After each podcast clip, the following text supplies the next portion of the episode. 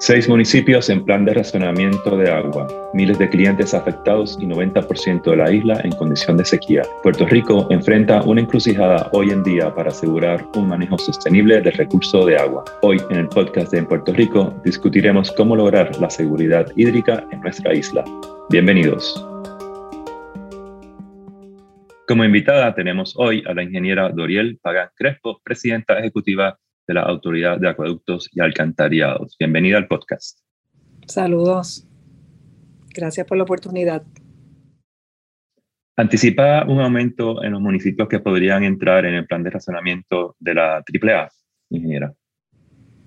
Bueno, nosotros en estos momentos tenemos cinco plantas de filtración en ajustes operacionales o interrupciones programadas para los clientes. Tenemos 16 plantas en vigilancia en estos momentos. Eso lo que significa es que cualquiera de esas plantas, si las condiciones de los ríos, estas plantas particularmente se suplen de ríos, si esos niveles de los ríos eh, disminuyen aún más de lo que está en estos momentos, pudiera ser probable que alguna de ellas eh, tuviera que entrar en algún plan de ajuste operacional. Por eso es que continuamente las estamos actualizando todos los días dos veces al día.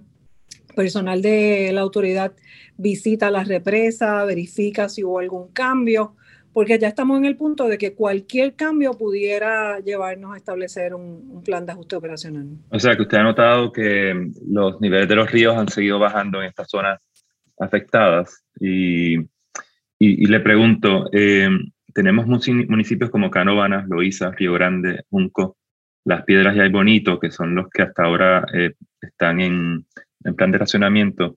Eh, estas otras plantas que usted está hablando eh, impactan que otros, podrían estar impactando que otros municipios.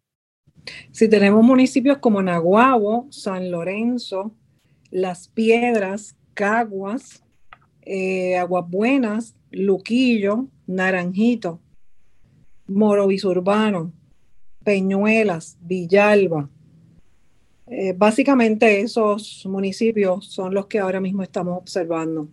Es bien importante señalar también que nosotros tenemos 112 plantas de filtración a lo largo de toda la isla.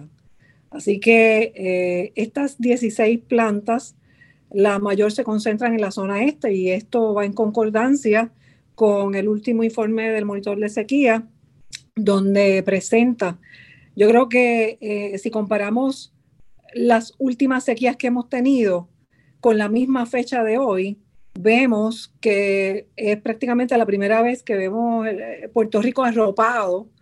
Eh, solamente cuatro municipios no tienen ningún nivel de sequía, prácticamente con alguna categoría. Y los municipios que están bajo sequía severa en estos momentos están en la zona este, que coinciden con el comportamiento que estamos viendo en nuestro sistema.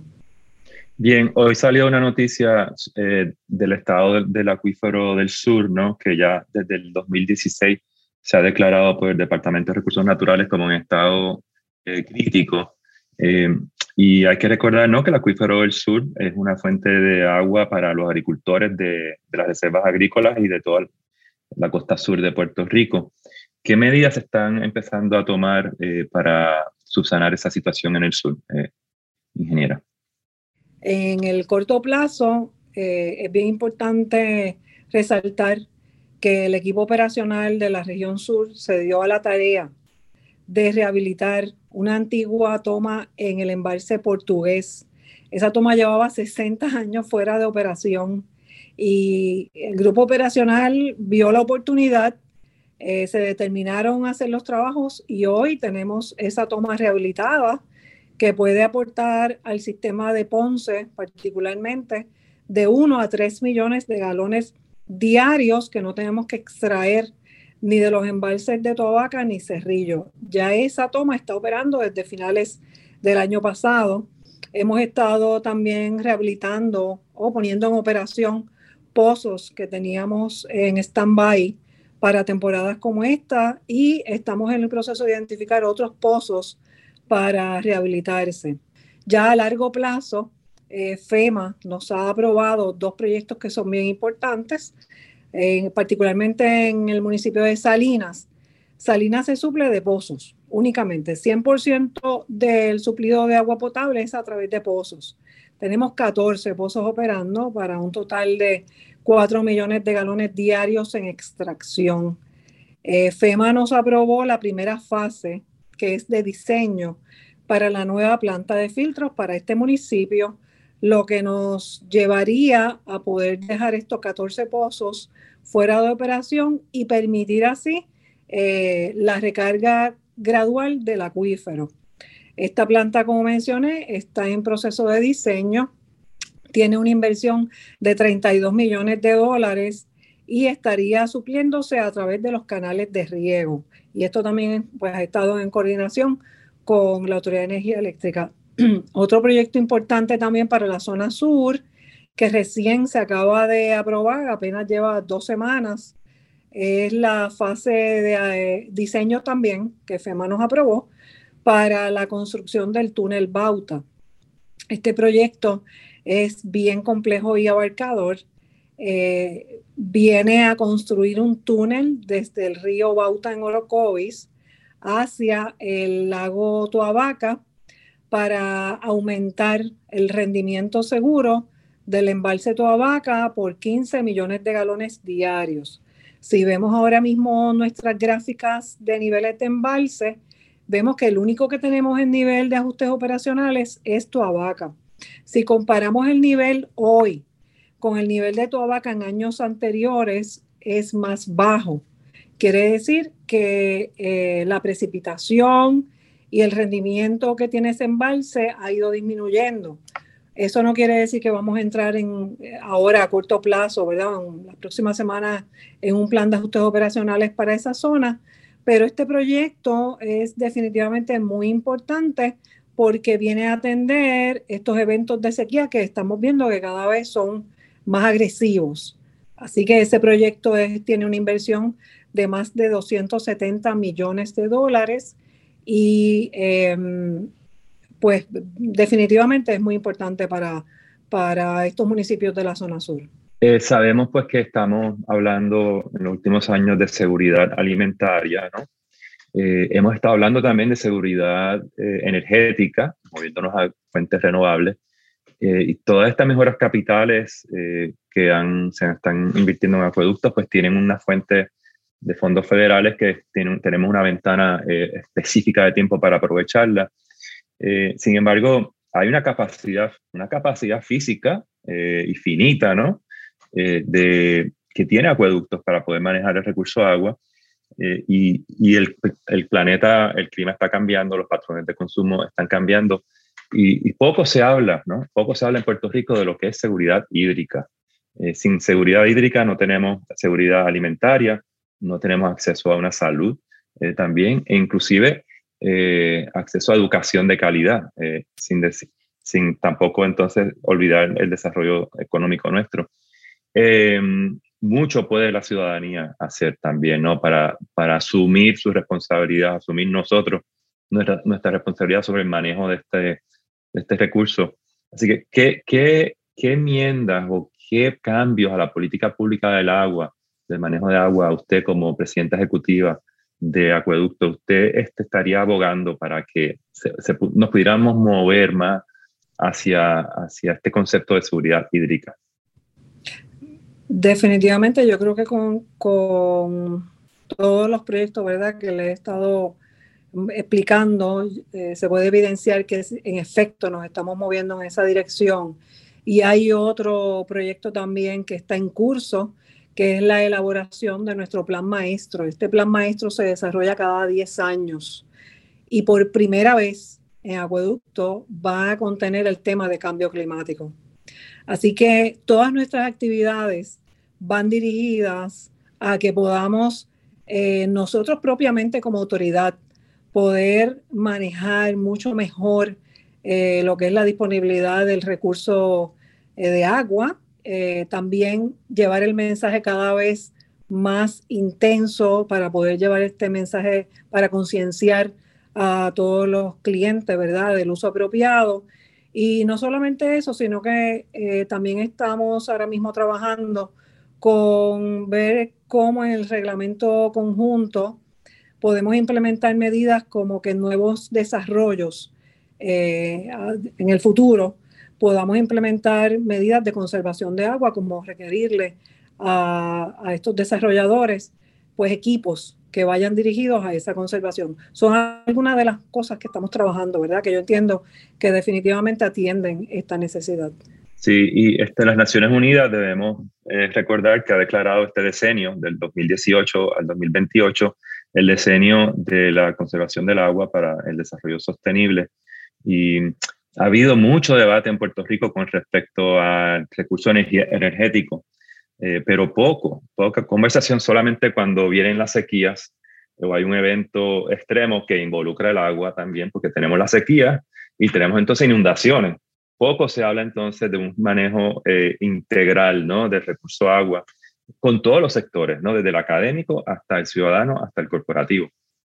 Ahora en primero de julio entra eh, el aumento a la tarifa del agua. Por favor, díganos eh, qué aumento en promedio esto implica para el usuario promedio y, y para qué va este, a qué está destinado este, este dinero. Sí, mira, con relación al ajuste tarifario que comienza el primero de julio, eh, esto pasó a través de un proceso de vistas públicas en el mes de marzo, como nos requiere la ley. El propósito de estas vistas públicas era precisamente eh, revisar los ajustes tarifarios y simplificar la estructura tarifaria. A partir del primero de julio vamos a tener una simplificación de la estructura tarifaria donde solamente está compuesta del cargo base y los cargos por consumo. El beneficio de esta nueva simplificación o esta simplificación de la estructura tarifaria es que ahora los cargos eh, no van a ser por bloques, sino por consumo. Eso significa que, por ejemplo, para un cliente residencial, eh, con esta simplificación, a pesar de que es un ajuste en incremento, cerca del 28% de nuestros clientes residenciales, que son 340 mil clientes, recibirían un beneficio, un ajuste a su beneficio. Eh, tengo que aquí aclarar que aquellos clientes que están en el cargo base, que son hasta 10 metros cúbicos, van a recibir un incremento de 1,33 con el 4.95 en el cargo base y el 2% en los cargos por consumo. Hablando esto en dólares y centavos, que es verdad como mejor se entiende, pues los que están en el cargo por consumo, el, perdón, el cargo base, que es hasta 10 metros cúbicos, recibirían un incremento de 1,33. Por ejemplo, un cliente al mes, un cliente que consume 13 metros cúbicos, que ahora mismo tiene un cargo de 44,17, perdóname, de 46,98 recibiría una disminución de 2,80 llevándolo a 44,17. ¿Por qué esto es así? Por la simplificación de la estructura tarifaria, que no, ahora no es por bloques, sino por consumos. Y eso ahora se prorratea. No que si al cambiar de bloque, automáticamente ya tenía un cargo fijo ahora va a ser prorrateado o normalizado y cada quien va a pagar por lo que consume, no por el bloque completo. No sé si me, me expliqué. Sí, Ok. Quiere decir que prácticamente el 76% de nuestros clientes residenciales recibirían, ¿verdad?, un beneficio. En el cambio de los clientes industriales, los que tienen contadores de 4 pulgadas que significarían el 60% de los clientes industriales, eh, recibirían también un beneficio. No tengo los datos ahora mismo, ¿verdad? De como lo tengo con los residenciales, pero hay clientes industriales que prácticamente recibirían un 50% eh, de ajuste a su beneficio en la factura. O sea que aunque hay un ajuste, no todos los clientes van a ver un incremento. Muy bien. Eh, Vamos a movernos ahora a una conversación sobre las medidas a mediano y largo plazo. Eh, hay sequías, ¿verdad, ingeniera, que, están, que son producidas por el clima, ¿no? Climatológica. Y esa es la que estamos viendo. Ya hemos visto unos patrones muy semejantes eh, en el área noreste de Puerto Rico, en el área del Yunque. Eh, está más seca que otros años y de hecho muchos de los municipios que están cerca de esa cuenca, ese bosque, están en racionamiento. Y por otro lado están también, pues vamos a decir, las sequías artificiales, que son las sequías producidas por consumo excesivo, eh, por, por issues de planificación eh, urbana. y eso pues lo estamos viendo quizás más también en el sur, ¿no? Aunque el sur también ha estado sufriendo una sequía climatológica. Con todo esto, pues la pregunta va dirigida hacia qué medidas de ahorro está tomando la autoridad de acuerdo y alcantarillado para reducir de esa pérdida calculada ¿no? de un 50 a un 60% a niveles más este, razonables para empezar a ahorrar un poco más de agua. Claro, para atender ambos tipos de sequía, eh, nosotros tenemos tres iniciativas principales. Comunicación, ¿verdad? Como parte de esta actividad que estamos teniendo en estos momentos, llevar el mensaje, difundir eh, cuál es el plan de trabajo de la autoridad, de la misma manera también llevar el mensaje de concienciar de la importancia de proteger el recurso de agua que no es ilimitado. La segunda iniciativa sería ajustes operacionales y proyectos. ¿En qué se traduce esto? Se traduce en que eh, nosotros tenemos la posibilidad de hacer diferentes medidas. Las áreas operacionales o las cinco regiones que nosotros tenemos distribuidas la isla tienen su presupuesto operacional y tenemos el presupuesto del de, eh, plan de mejoras capitales o de infraestructura. En ambas áreas eh, se han estado desarrollando proyectos en vías de poder desarrollar con el objetivo de poder aumentar el rendimiento seguro o la disponibilidad de mayor cantidad de agua para enfrentar eventos como estos. En la tercera iniciativa, ya le mencioné comunicaciones, eh, operaciones, proyectos, y la tercera iniciativa, en efecto, es el agua, eh, la pérdida de agua. En la pérdida de agua tenemos otra serie de iniciativas que hemos estado trabajando y quiero recalcar, ¿verdad? Lo que he estado diciendo consistentemente. Eh, la pérdida de agua es nuestra prioridad como agencia es nuestra prioridad también en términos míos personales, porque sabemos que es donde mayor oportunidad tenemos de optimizar nuestras operaciones. Como pueden ver, eh, estas tres iniciativas nosotros le damos seguimiento continuo. No solamente van a atender eh, próximos eventos de sequía, sino que definitivamente nos van a ayudar a poder tener mayor disponibilidad del recurso de agua. Ingeniera Doriel Pagán Crespo, presidenta ejecutiva de la Autoridad de Acueductos y Alcantarillado. Muchísimas gracias por estar aquí en el podcast en Puerto Rico. Siempre a la orden.